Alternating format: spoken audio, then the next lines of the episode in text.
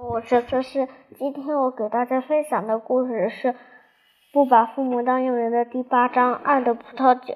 从前有一个男孩，他想给妈妈买一瓶葡萄酒。有一天，他来到玛丽女士的店门前，玛丽女士正在说：“欢迎光临。”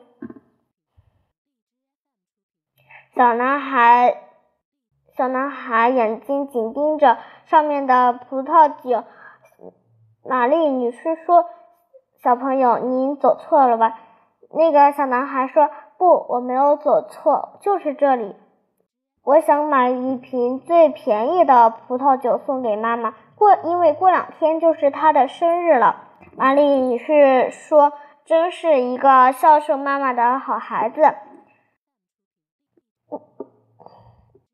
那个小男孩又说：“最便宜的葡萄酒是几元钱的？”玛丽女士说：“十八美元。”小男孩对玛丽女士说：“我身上的钱不够，不够，再两过两天再来买。”过了两天，小男孩来了，他还是像往常一样跟玛丽女士说：“我要之前的那瓶。”那瓶葡萄最便宜的葡萄酒，玛丽女士说：“真可惜，可惜已经卖完了。